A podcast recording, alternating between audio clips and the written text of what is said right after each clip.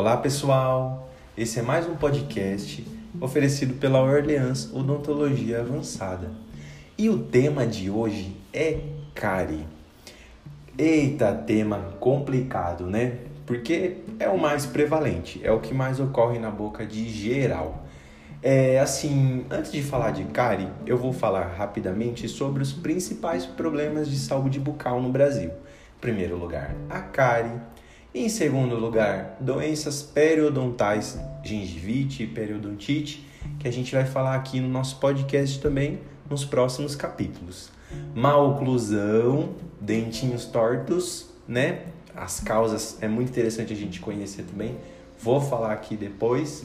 Fissuras labiopalatinas, câncer e fluorose.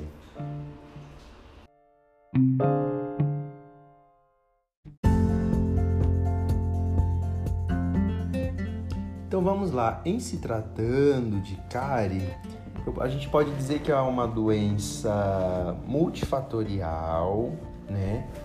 Ela, há pouco tempo atrás, era considerada infecciosa, ou seja, a gente achava que uma pessoa passava para outra, mas esse termo é, já caiu por terra e a gente caracteriza ela como multifatorial, depende de vários fatores para ela se desenvolver na boca, seja ela, seja eles hábitos, fatores ambientais, é, fatores socioeconômicos também influencia muito, né, no desenvolvimento da cárie.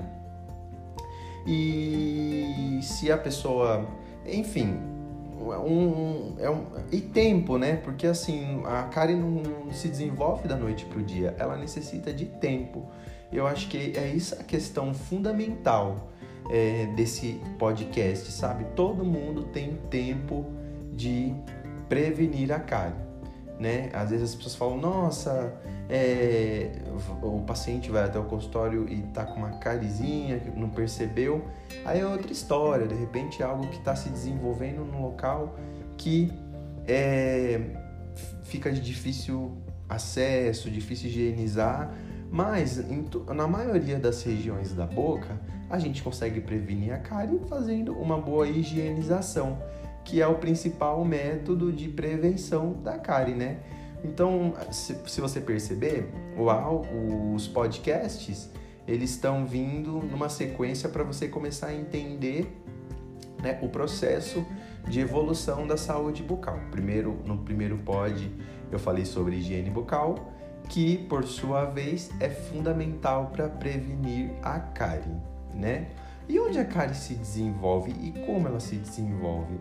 Nada mais, nada menos do que o acúmulo de bactérias na boca. Na nossa boca existe uma flora riquíssima, com mais de 600 espécies de bactérias, e algumas delas acabam desenvolvendo essa doença que causa o amolecimento das estruturas dentais, né? Então, aonde ali tiver um cantinho que vai ficar retido alimento, como fóssulas, fissuras entre os dentes, é, ao redor das restaurações, das próteses, perto da linha da gengiva, sabe quando você olha pertinho no espelho e lá no cantinho entre o dente e a gengiva tá aquela massinha branca? Então, aquilo ali é um potencial desenvolvedor de cárie e é com a escovação e o fio, removendo aquele, né, que a gente chama de sujidade, biofilme, às vezes pode ser até restos alimentares, que você vai prevenir, tá bom? Essa, as, no geral, a bactéria daqui principal que desenvolve a cárie, que é a Streptococcus mutans, mas existem outras que estão no meio do processo, ela vai transformar o açúcar né, e os carboidratos em ácido. E aí, a boca ficando ácida, né?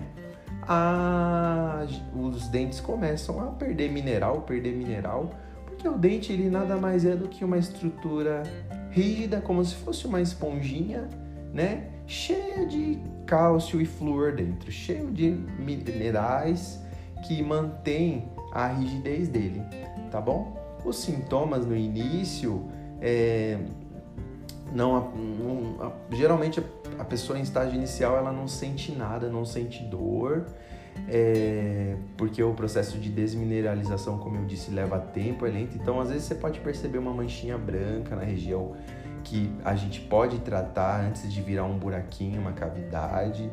Pode é, aplicar um flúor ali e prevenir. É, mas assim, em estágio mais avançado, geralmente o paciente ele sente dor, sente sensibilidade, tá bom?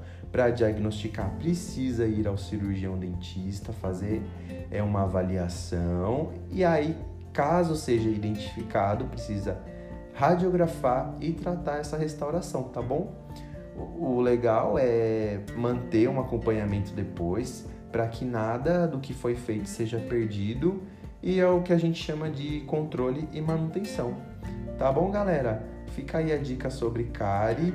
A prevenção vocês já sabem como é, está no primeiro áudio.